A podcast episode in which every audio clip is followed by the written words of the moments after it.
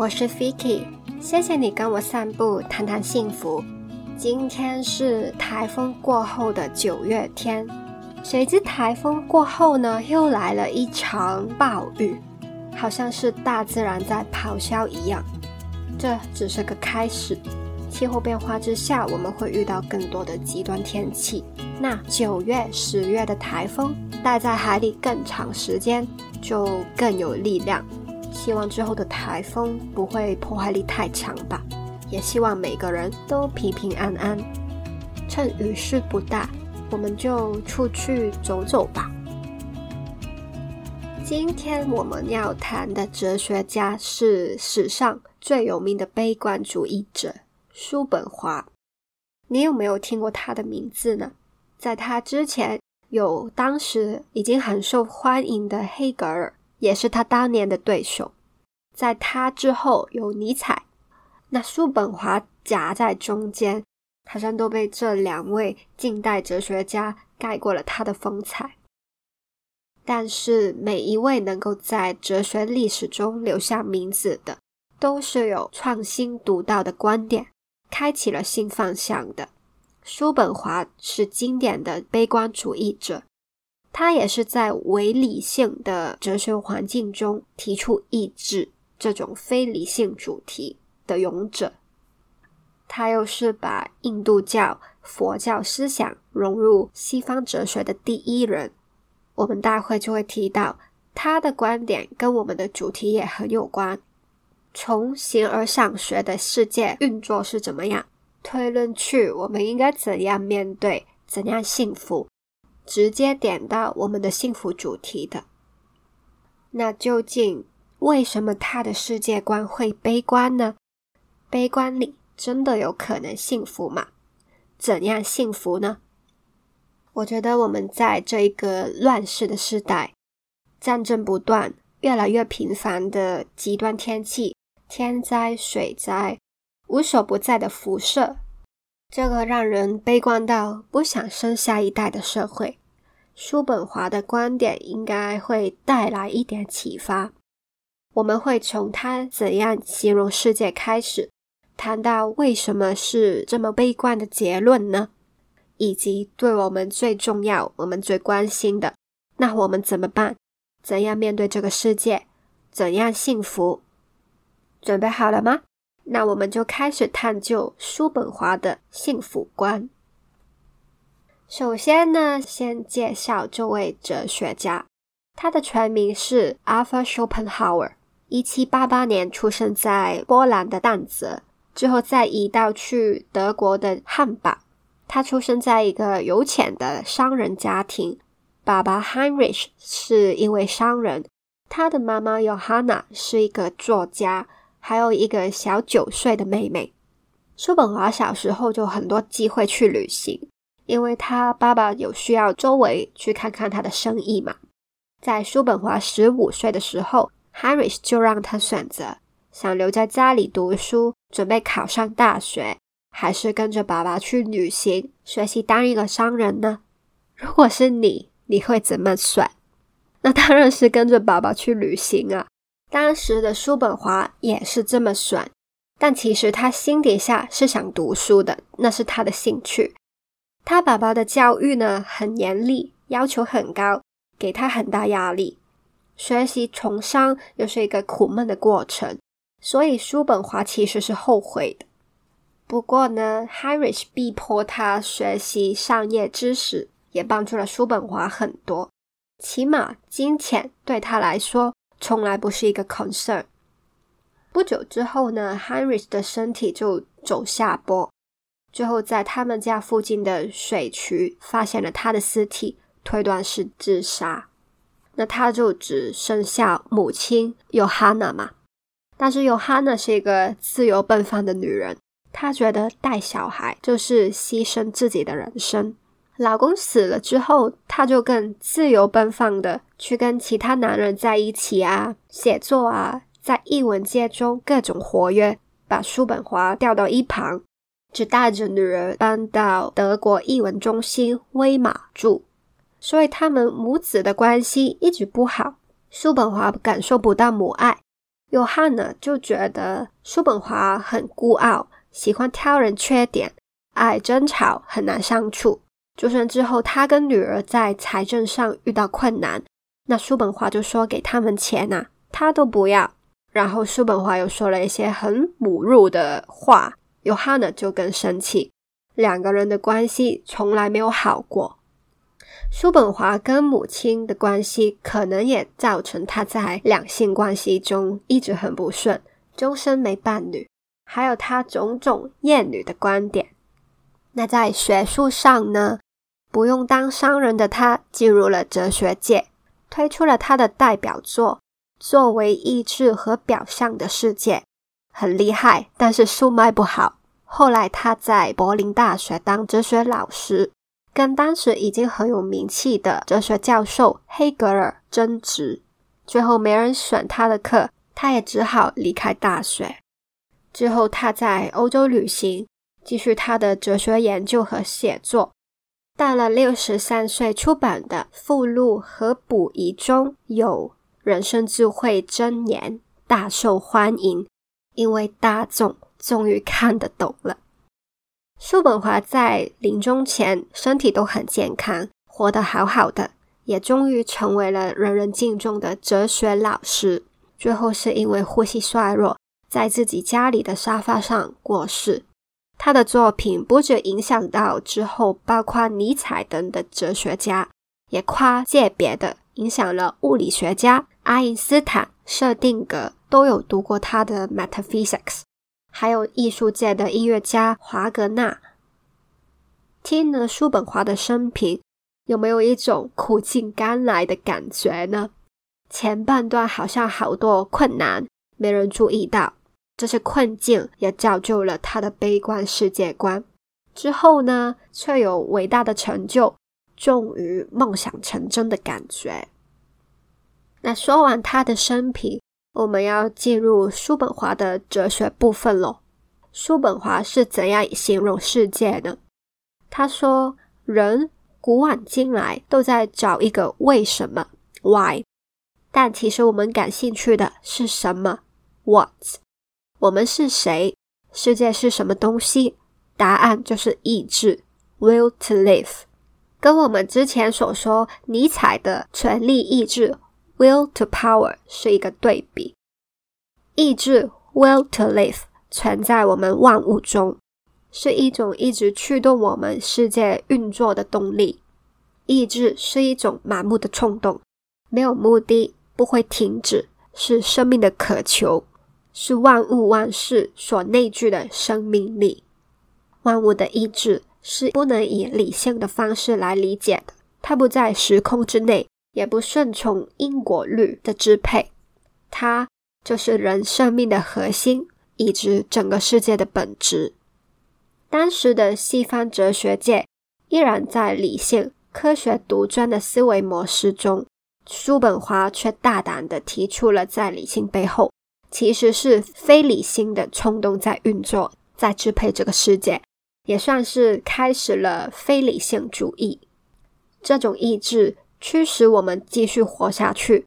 Translate 到人类的身上呢，就是欲望。欲望是我们的原动力。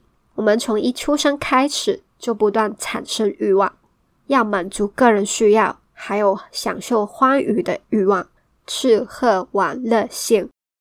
有欲求是因为缺乏，缺乏就是一个不被满足的状态，不被满足就会痛苦啊，所以人一定是痛苦的。但是每次得到了想要的东西，终于如愿以偿之后呢，满足不会持续，人又会开始厌倦，就是无聊。无聊一段时间之后呢，又心痒痒的，又有新的欲求，重新再来。于是人就是无休止的在痛苦和无聊中摇摆，而这两个是生命的终极组成部分，也是幸福的两大敌人。匮乏跟贫穷的环境会导致痛苦，衣食无忧的人呢就会无聊，所以生活就是充满了痛苦和不幸。就算你刚好侥幸逃脱，没有这些困境，无聊也会无孔不入。人就在这样痛苦和无聊之间摇摆，不会找到持久稳定的和谐和愉悦。人生就是欲望、匮乏、痛苦和无聊。这就是叔本华的悲观世界观。那在这样悲惨的世界里，人要怎样自处呢？难道我们就没有办法脱离这个痛苦和无聊的循环吗？叔本华有提过，艺术跟哲学思考可以为我们提供短暂的慰藉，暂时麻痹了这种痛苦或者无聊。但却没办法真真实实的把我们从苦海中拉出来解脱，所以这些不是我们真正的解药。真正的解药要从源头开始。我们没有办法控制、掌握万物意志，那我们就像佛教说的一样，止息自己的意志和欲求。什么是自己的意志和欲求呢？人跟其他万物不一样。我们能思考，能感觉，而且对自己有意识。我们会觉得人比其他万物优秀，也会觉得自己是与众不同的个体，喜欢带着自我中心的眼光去看事物。哇，人生就像一场戏，只为我一个人而写。我是剧中的主角哦，我好棒棒哦。于是呢，人看所有事物的角度都是从我出发。会为我个人的欲求冠以一个伟大的名号或者意义。我们没有意识到这些不是我的欲求，而是万物意志的表现。有了自我意识之后呢，只要世界有一点点不顺我的意，我就会痛苦。但其实这些自我的感觉只是幻象。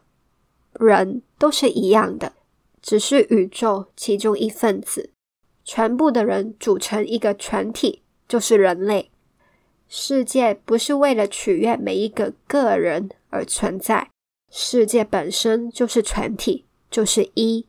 我们要脱离痛苦，第一步就是意识到自我只是幻象，我们是世界万物的一份子。放下自我这个执着，就会看清这些想要得到什么而努力去做啊。内心的挣扎啊，肉体和心理承受的痛苦啊，这些都是虚幻的，是自我加给自己的。放开这些欲望，放开自我这个角度，就没有痛苦。所以，叔本华有提过，禁欲可以帮助我们放下自我。当我们不再被肉体的欲望，还有背后的个人主义所控制，就可以摆脱意志所带来的痛苦。达到 willness 的状态，平静，没有痛苦。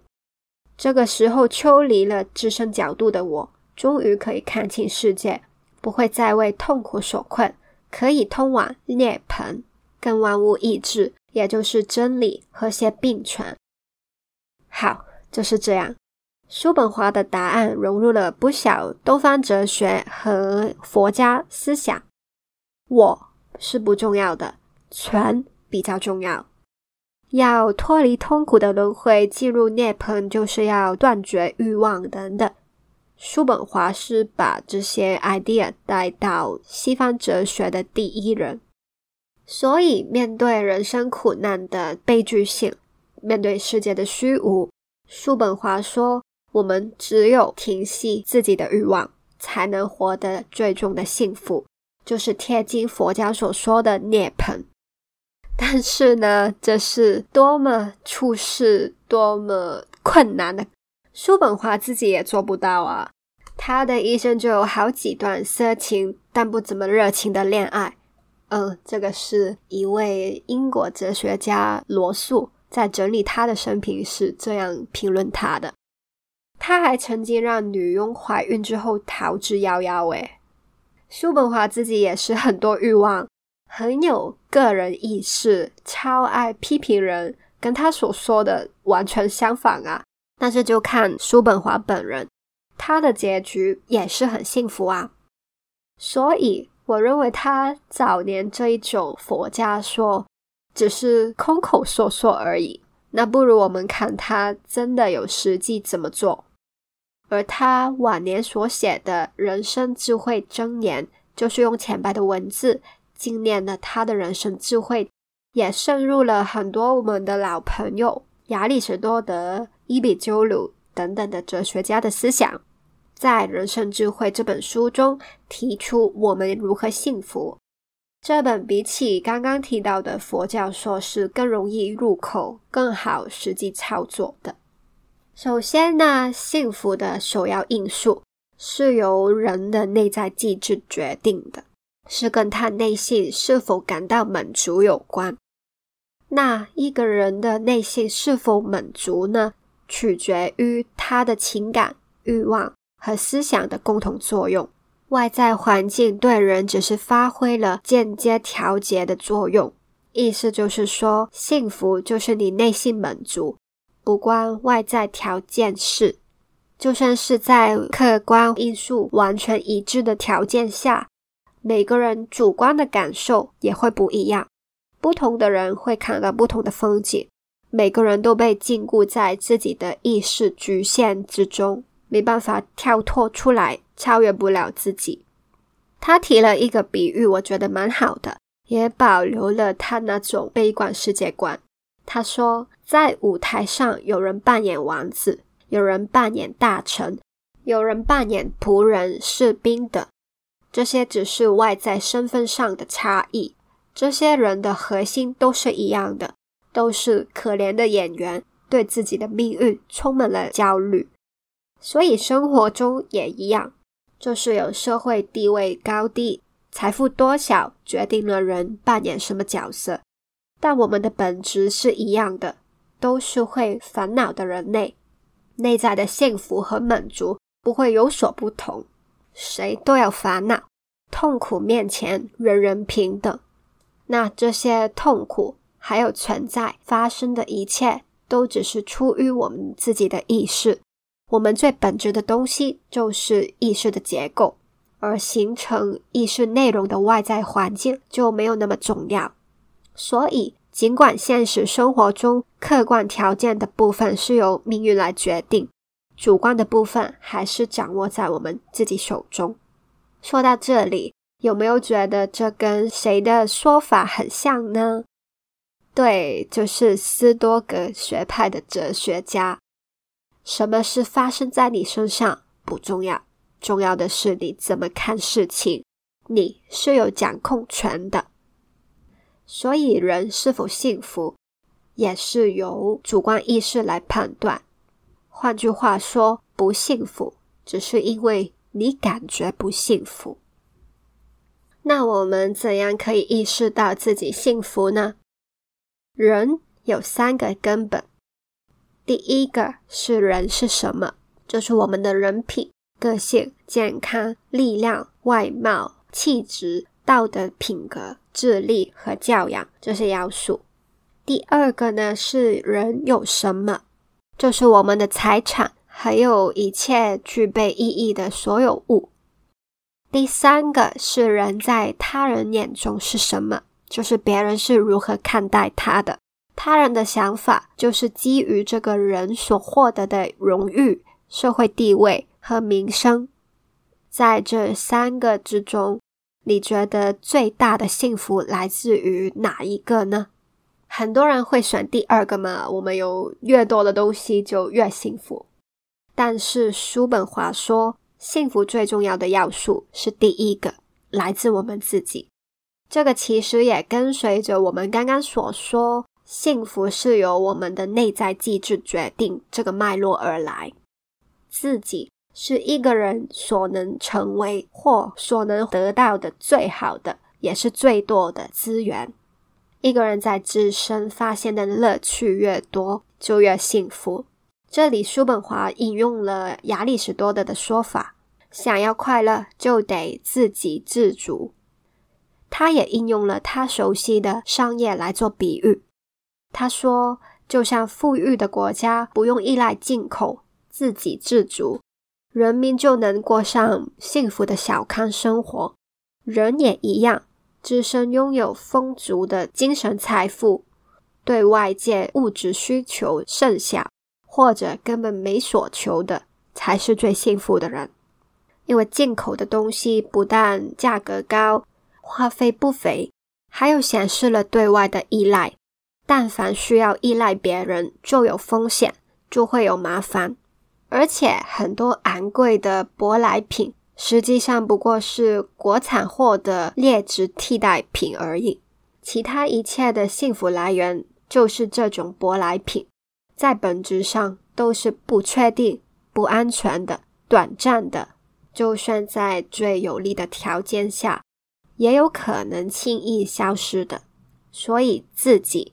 是幸福唯一真实且持久的来源。那具体来说，自己是什么？自己是怎样会令我们幸福呢？自己就是我们内在的美好素质、高贵的品性、杰出的智力、良好的气质、乐观开朗的精神，还有健康的体魄。简单来说，就是身心健康。健全的心灵是建基于健全的身体，幸福大部分建立在健康之上。毕竟生病很难感受到幸福嘛。叔本华提醒我们，避免各种的放纵或者不节制，避免一切剧烈的不愉快的情绪，避免精神过度紧张，还有多活动，常在户外做锻炼。良好的健康是人类幸福的头等大事。他说：“最愚蠢的事就是牺牲自己的健康，去追求任何其他一时的快活。其他所有一切，不管是利益、升迁、学问或者名气，都应该为健康让路才对。所以记住喽，不要为了钱而牺牲自己的健康。”再来，精神财富又是什么呢？我们可以从反面的精神空虚来了解。以下呢是叔本华对于无聊、无所事事的人的直球攻击，可以感受一下他说话是有多尖酸刻薄。他说：“内心空虚的人为了寻求刺激，不断用各种无谓的东西充塞大脑和心灵，为了打发时间。”他们毫不挑剔、饥不择食的追求社交、消遣和享乐。为了化解无聊，人会转向追求可以带来片刻欢愉的琐事，例如纸牌游戏。所以在各国，打牌都是主流的娱乐方式。这完全是在宣布：我们精神空虚，思想已经破产，人们根本没有思想可经营、交流。只好打牌，并试图赢得别人的钱，真是愚昧。所以，根据叔本华，无聊这个幸福的敌人，其实是因为无知。那精神丰富的人呢？就是有活力思想、有高度感受力的人。他们总是可以从自己的内心与外界大自然中探索出新事物。他们的头脑只会被有价值、有趣味的事物所吸引。他们想要的刺激来自大自然的鬼斧神工、人生对各个时代、各个国家的伟大成就的思索。可以探索的伟大事物这么多，所以精神丰富的人永远不会枯竭，不会感到无聊，可以一直过着思想丰富、多姿多彩。充满了生命活力和意义的人生。还有一点，叔本华跟亚里士多德很类似的，他也认同幸福在于能够完美的挖掘、发挥才能，并且完成自己的杰作。这就是他认为的，在生命中时时刻刻都在做自己。以上呢，就是叔本华的两种幸福论。早期的叔本华说：“我们是由一股没有目的、不能解释、非理性的万物意志 （will to live） 所驱动。这种意志在我们身上表现成欲望，我们就在未能达到欲望的痛苦和达成欲望后的无聊之间摇摆。要摆脱这个循环，只能熄灭欲望，放下自我的幻象。”我们都是万物的一份子，而在人生智慧中呢，叔本华就说，幸福是由人的内在决定，自我是幸福唯一真实且持久的来源。有没有觉得这两种说法有点矛盾呢？前半的结论是要放下自我，不要太执着。我觉得来自个人的欲望，其实都是意志驱动。后半呢，又说我们的幸福不能依赖其他人，只能靠自己。说了很多关于如何经营自我的道理。两者里面呢，是有一点相同的观点啦，就是他的悲观。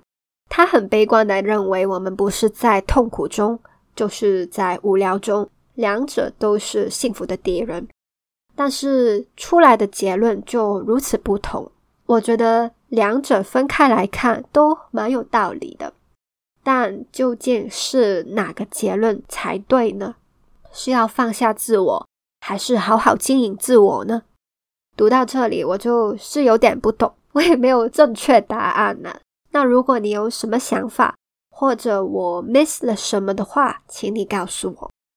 那现在呢？我的想法是，我认同幸福是来自于自我，我们都应该好好照顾自己。这个也是这个 podcast 在做的事嘛，不然我的频道在干嘛？同时呢，我也同意叔本华所说的，我们只是宇宙万物的之一。记得我们跟万物的连接，这点是会令人稍微放下自我。但我不觉得我们应该完全放下自我。我们人类全体只是宇宙的一份子，而世界本身就是全体，就是一。读到这里时呢，我想到《甘之炼金术师》里面的“一即是全，全只是一”。我们是世界中渺小的一部分，但世界也是因为有无数个一才组成的。我是一，也是全，全就在我这个一中体现到。所以，就算我渺小，但是也是伟大宇宙的一小部分啊。我活得好，过得幸福精彩，也是在展现宇宙的伟大，是丰盛的证明。自我。跟万物是可以和谐并存的，只要我们拿捏好什么时候用自我来看世界，什么时候用万物来看世界。所以呢，我应该不会选择禁欲来放下自我的。世界有太多好玩好吃的东西了，不能去吃，不能去玩，就真的是太可惜了。但是，Who knows？人在不同的人生阶段有新的思想和体悟，可能之后我会很认同这种佛系的想法呢。那你呢？你觉得叔本华的幸福论哪一个才对呢？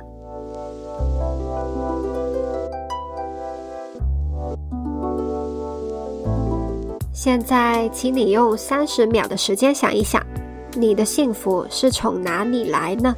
是从你所拥有的东西吗？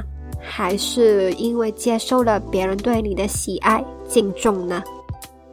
还是来自你自己？你会为了自己的身体健康而快乐吗？没有病痛，其实已经很幸福。你的精神生活丰富吗？有没有一些东西是你一直很有热情去研究、探索的呢？那个可能就是你的潜能，好好发挥，做最棒的自己，也是幸福哦。谢谢你收听到最后，你喜欢今天的幸福哲学内容吗？喜欢的话，请让我知道哦。可以在 Apple Podcast 上留下五星评论，或者在 IG 上找我也行。我的 IG 是 vikic dot co。请订阅这个节目，还有 follow 我的 IG，就不会错过最新的节目了。请记得，我们每个人都值得，而且有能力幸福。我们下次约会见，拜。